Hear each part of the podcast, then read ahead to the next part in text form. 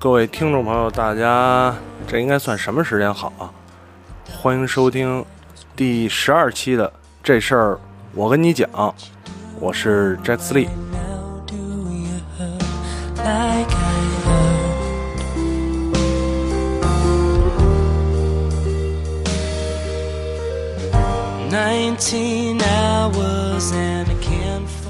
今天其实是周五了啊，周五的上午。呃，正常节目呢，每周都是周三晚上，但是这礼拜周三晚上没有录啊？为什么呢？因为周三晚上我去了在上海啊，这个有有点事儿。什么事儿呢？待会儿再说。先得说一下，今天周五了，呃，五月二十七号啊，先祝我一个网红朋友啊，这个每期节目几乎每期节目啊。都会带到的这位网红朋友生日快乐啊！过生日了，这个祝福他一下，祝福他一下。今天背景音乐很牛逼啊，很牛逼！这个周围在装修，装修这件事儿，我相信很多人啊都受到这个装修的困扰。自己装修的时候就不提了，主要是。周围在装修的时候特别的头疼，尤其是装修当中有一项超必杀叫电钻，无论是手枪钻还是冲击钻，这个电钻的作用特别多，牙可以打孔，可以拆墙啊，可以可以干各种各样的事儿。然后呢，电钻的杀伤力也很大，它可以在啊很大的范围内影响。无论是这个听觉啊，还是心情，所以，呃尤其是这个钻不停，一钻钻一天。电钻有很多种呈现方式，比方说一直钻，就现在这种啊。然后呢，还有这种啊间断钻，的增增增增增增增这种啊，反正哪种钻呢，都能让人十分的心烦，呃，特别的恐怖啊。正好赶上今天电钻了，我本来想我说等这个钻停了，声停了，要么我再录。这个确实不停啊，我也我也不等了。呃，今天这期节目其实没有直播啊，临时想起来，我说给他录了吧，不录又拖拖一周啊，不太好。刚才一开始说了，周三没录，因为周三呢，啊，我去到了上海去。呃，受邀呢去转了一圈这个试运营中的上海迪士尼乐园，啊，这个非常非常非常开心，非常丰富的一个一个经历啊。当天呢也进行了视频直播啊，很多听众呢也看了这个视频直播啊，视频直播也也挺屌的，就是各种断，因为呢迪士尼乐园里边这个室内的信号特别不好，室外的信号。也很 很交错，所以，呃，一天当中有两次，有一次这个八千多人，有一次六千多人，这都是非常非常，呃，人非常多的时段。结果呢，两次都断了，尤其是第二次，第二次，第二次很很很潇洒，就是在因为这回运气很好啊，赶上了试运营第一天，这个魔幻光影秀。就是光影啊，然后呃烟花，结果呢，当时已经有六千多人了，六千多人了。因为啊，庄小维跟于酱呢跟我一块儿去到了迪士尼，然后在等这个光影秀的时候呢，我们就走散了。呃，走散了，后来我就想，我说走散了就散了吧，我我直播完了我们再见啊，想想办法联系一下。结果他们俩也没看到这个信息啊。正在我举着手机的时候，突然于酱来了个电话啊，完美的打断了这个直播。由于这直播间一断啊，里边的人就散了，所以在还没开始的时候，这六千多人就就散了啊，特别潇洒的一个。呃，大概说一下体验，我觉得试运营肯定有很多的项目还没有开，所以我去的不能算是一个完整的上海迪士尼啊。但是试运营的好处呢，第一，我觉得人。不算特别多，虽然大项目飞越地平线啊排了三个小时的队，呃，确实挺长的，但是你在这个园区里走动的时候，觉得还可以，啊，人没有特别多的感觉，没有那种人挨人、人挤人、走路都不方便的感觉，所以这一点我觉得还好。而且呢，如果你说想一天啊多玩几个项目，有一个良好的计划的话，呃，应该也还可以，感受也还可以。呃，但是我们是因为没有经验，再加上比较随意，所以呢，第一个项目排了比较长的时间，三个小时啊，体验了大概五分钟。呃，嗯，具体的东西我想留在之后再讲吧，留在留在之后，这个呃找一期有的聊的时候，仨人一块儿一块儿聊聊这事儿，啊，还是还是一个很难得的体验啊。然后呢，这回去也比较着急，这个头天去的时候，因为第二天早上就要就要入园嘛，所以我得头天赶到上海啊啊，在浦东，我就想，那我就住在浦东啊，住在这个乐园周围啊，我就我就就直接飞浦东就得了。然后呢，买了一趟应该是晚上八点二十的飞机，本来是十点多一点就到，结果啊。八点二十，八点的时，七点五十的时候就登机了。哎，我说还行，这个没也没延误啊。然后上了飞机，准备准备呢，很正常，没有按准点起飞。然后八点半的时候吧，这飞机开始滑行了。我想，哎，行，开始滑行了。然后呢，滑行滑行呢，这飞机一直在滑行。然后因为滑行这这个这个阶段你也不能干嘛啊，手机也不能看。然后不能用电子设备，我就就闭着眼睛，滑滑滑滑滑滑，飞机一直在滑，然后嘟嘟嘟嘟嘟嘟嘟嘟嘟嘟嘟嘟嘟嘟，就停在那儿呢，也也启动着发动机，看看窗外，飞机也不动。一会儿，呃，广播里就说说啊，我们正在滑行啊，正在等待等等待等待是什么呀？正在等待啊，就等等等，然后半天也不起飞。我就掏出手机，我在群里说说这个，啊，我说这飞机还不飞，一直滑行，会不会一会儿没油了？这这堵车，你先把火熄了呀。然后小能还说说不会不会，飞机不会没油啊，空中没油了，把东西行李往下扔就完了。结果 经过了漫长的等待之后啊，广播说，哎，我们由于滑行时间过长，飞机没油了啊，我们现在去加油。我操，果然是加油了。加油又加一小时，呃，等到了上海，到了酒店呢，已经三点，凌晨三点了。我赶快，赶快洗洗睡。这个这个特别特别紧赶慢赶的，呃，第二天还是赶到了，玩了一天，还可以，还可以。呃，直播还是得做个广告啊，直播这个是，其实我是在 PNS 的这个啊官方账号上进行的直播。那直播呢？呃，也是算我们新的业务之一吧。呃，有很多人问说，有的聊会不会开直播啊？有的聊会不会在映客上开直播？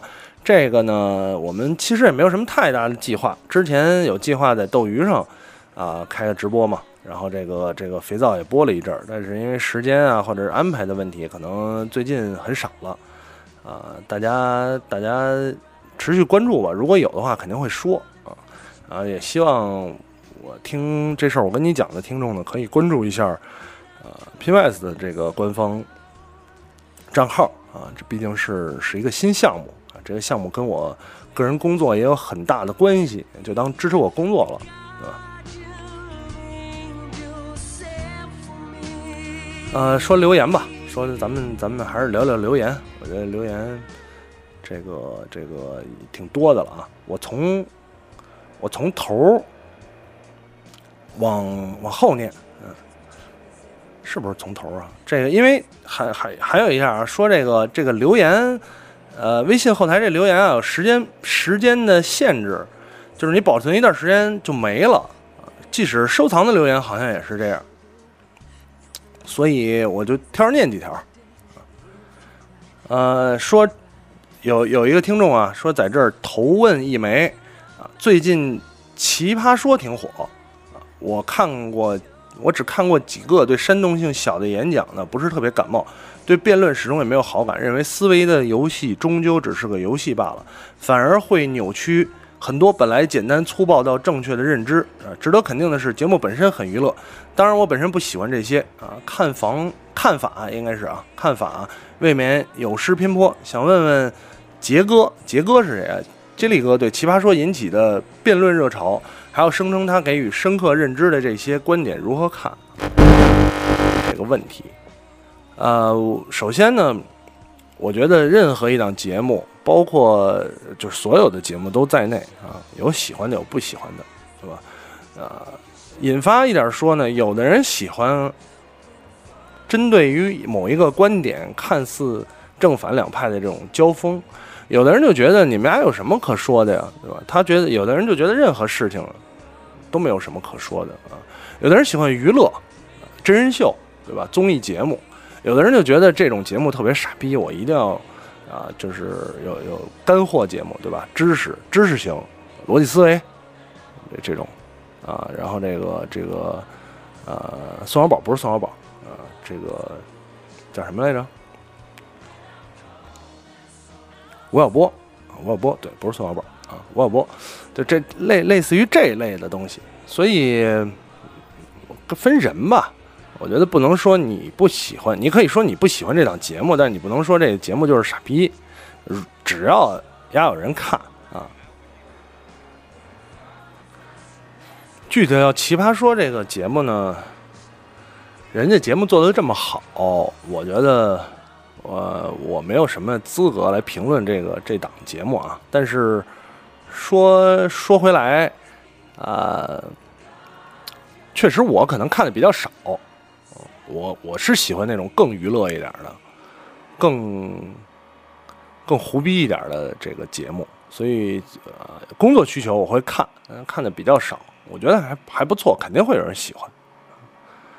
呃，有人问说你是怎么进入媒体行业的啊？问我怎么进入媒体行业的？机缘巧合嘛，就是特别简单的机缘巧合。因为小时候很希望自己啊进入媒体行业，这个在之前有的聊节目也聊过。后来呢，机缘巧合，哎，就进了媒体行业了啊啊，里边的事儿特别的多，呃，特别的曲折啊，就是就是意外吧，意外。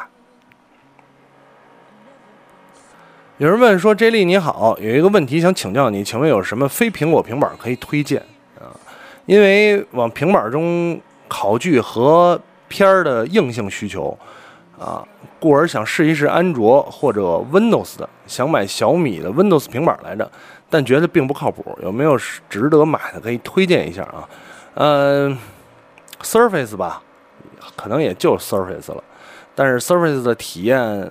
会有多好不好说，有的人觉得 Surface 不错，有的人觉得 Surface 特别傻逼，啊，我就有一个朋友说最近买了 Surface，觉得特别傻逼，还不如买 iPad 呢，啊，有的人就觉得不错，哎，挺好的，这个这个好用，啊，所以我我觉得只有 Surface 能推荐了啊，再推荐别的就有点不负责任了，其他的安卓平板儿。呃，确确实实、特特别别的不推荐，你就别别考虑，别考虑这个安卓平板了。啊，下一个，下一个这个这个问题啊，说，哎，这是一个长问题了，这个这个这个问题超屌，是一个情感类问题。说本人男，回族，与女朋友啊算是青梅竹马。感情没问题，家里的父辈烟酒都沾，啊，我自己也抽烟。为了女朋友呢，研究了一段时间教义之后，打算以后不信教啊，也不会让自己的孩子信。确实，在西方媒体掌握世界舆论的今天，妖魔化穆斯林的现象确实存在。但个人觉得本人是俗人啊，受不了太多拘束。当然呢，我自己也不信，我也不会黑，也不会去改变一些习惯。我想我以后一样不吃猪肉，但不是因为。宗教束缚只是因为从小到大的习惯。试着问过家人可不可以娶汉族，父母说你们过得不会幸福啊。母亲则表示必须要回族。不过他们并不妨碍我和女朋友交往，也没说让我们分手之类的。（括弧倒是我们家一些亲戚总是给我父母说让劝我俩分手。）（括弧完）女朋友也经常被我带回家吃饭，和我父母的相处也不错。但一说到关于结婚，两个人态度就异常坚决。啊，也试着说可不可以以后不信教，父母均表示再胡说就断绝关系之类的。而且本人呢疯狂迷恋摇滚乐，特别是重金属。父亲母亲并不以为然，但是别的那些七大姑八大姨啊，总说三道四，甚至有一次在饭桌上，你一句我一句的开始数落我，从我抽烟喝酒，说到我组乐队听摇滚，再说到女朋友，导致我忍无可忍，直直忍无可忍之下直接掀了桌。现在我也不怎么不知道该怎么办了，难道只有断绝关系才能娶我女朋友吗？父母在机关单位上班，父亲上过大学，感觉他们在信仰上、信仰上啊，其实也不是特别坚定。总之，除了过一些民族节日，从小到大没见过他们礼拜啊，感觉主要是亲戚的压力给我放狠话。我的亲戚牵制的是我父母，父母牵制我。我的亲戚现在我不考虑，无所谓，他们怎么想，主要是如何说服我父母不被亲戚牵制。这是一个呃。我觉得很牛逼的听众啊，就是就冲他掀桌那一段，我觉得就是一个很牛逼的听众。摇滚乐没白听，是吧？这个这个故事，到时候我转给肥皂，肥皂一定也特别支持你啊。呃，首先说宗教，宗教这个事儿，我是一个没有宗教信仰的人啊，所以我客观的情况下呢，我也不太好发表对于宗教的任何看法。对于你，就是说你这件事儿啊。啊，这个这个这个，对于你这件事儿，既然你问我了，我就我就我就不细聊宗教了。但是我觉得宗教绝对不是啊阻止两个相爱的人在一起的理由，绝对不能是。凭他们什么不能在一块儿呢？对吧？啊，你们家的教义上净就你妈扯淡这种，我我不是不是不信教怎么了？对吧？而且宗教。这个东西，如果说真的是信仰的话，我信与不信，应该是啊，很凭借个人意愿的。然后呢，你别说，你可以说你们你们觉得除了信你这个教的，其他的啊，所有的宗教的人都应该被炸死。我觉得，如果你教义上这么写，就这么写了啊。但是在现代社会来讲啊，不应该受到这些的束缚。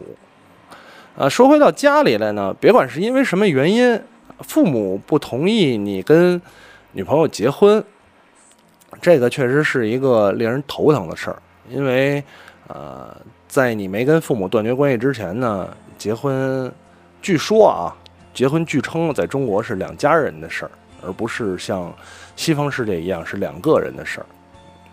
啊，两家人呢，我觉得还是要，啊，对父母晓之以理，动之以情。对吧？啊，说说道理，讲道理，用技巧，用套路来说服他们啊，来来磨他们。但是对于亲戚这件事儿，就是我觉得就需要使用强硬的暴力手段，就是你们家都是臭傻逼，然后呢，呃，别鸡巴跟我单逼，我告诉你们，是吧？见一次掀一次桌，我听到一次掀一次啊。再有第二次，我见一次掀一次啊，掀到什么程度？掀到你们不愿意提我，别跟我来往，别让我看见你们。这种情况怎么样？啊，是不是要撕破脸？我我个人觉得啊，这个这个不知道咱们观点一不一样。我觉得到了一定年龄，尤其是到了可以这个谈婚论嫁的这，应该是相当成熟的年龄了。父母的意见，你要如果合理，如果他们有。有你能明白他们的出发点，那么呢，啊，还是应该尊重的，要用各种套路啊、招数，对吧？亲戚就是去你妈的，嗯，你你这样我就跟你来强硬的啊，跟你们也半毛钱关系都没有，废什么话呀，是吧？我觉得很牛逼的听众啊，我我我我很赞成你，我很赞成你掀桌的这个这个这个举动，就不能给他们压脸。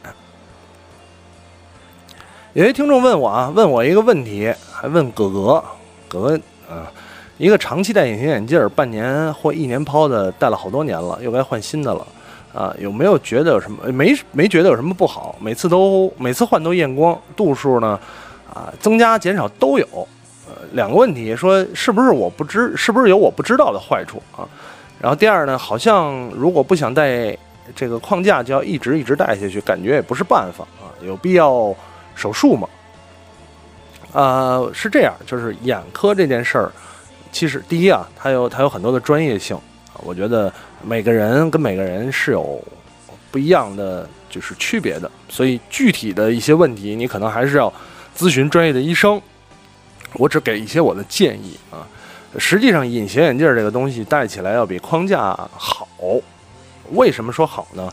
呃，在现在这个技术好的情况下，隐形眼镜可以保证你最大限度的啊，就是呃看清楚，在不动手术的情况下啊，得到一个很清楚的这个世界。同时，你知道隐形眼镜是贴合眼球的，所以你的你的眼球是不用靠肌肉来改变你的对焦点。而你戴框架眼镜，你的镜片跟你的眼球之间有一个距离，这个距离是需要通过你眼部肌肉啊来调整你的对焦点的。就是说，你要通过这个镜片再去看，那这样呢，时间长了会增加啊眼部眼部肌肉的负担。所以，呃，隐形眼镜的问题就在于它会在这个眼皮下面呢增加一个异物啊，这个异物有可能在不卫生的情况下呀。在这个呃磨长期佩戴的情况下，会不会磨啊？会不会增加你的这种啊摩擦？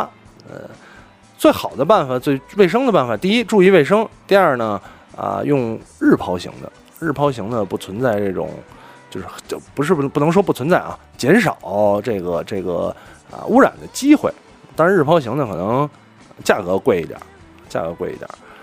然后说手术，手术啊。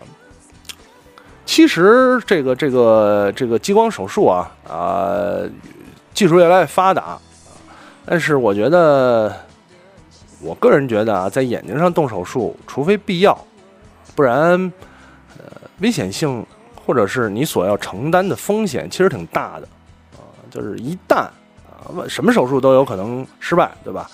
一旦失败，呃，对眼睛是一个很大的伤害，所以。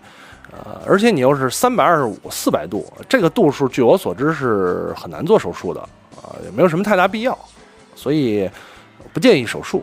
当然，我说的这些呢，是从我了解的知识的角度啊，这个专业领域的，如果有专业眼科听众啊，听了之后觉得你是傻逼，你这个你这例说的不专业，一定要告诉我好吗？我确实不专业，我是一个刚才也说了，媒体从业者，我不是眼科大夫啊。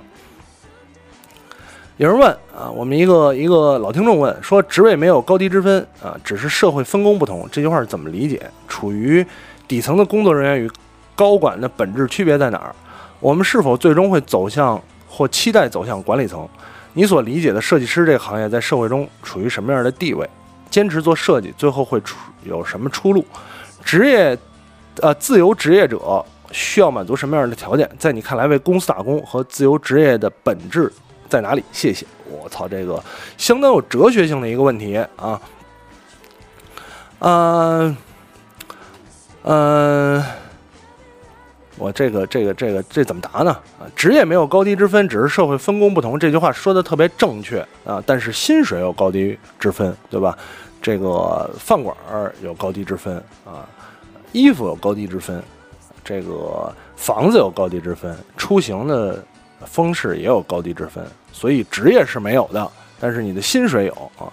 我们呃底层工作人员与高管的本质区别在哪儿？我觉得最大的区别在于你的视野跟思考方式，对吧？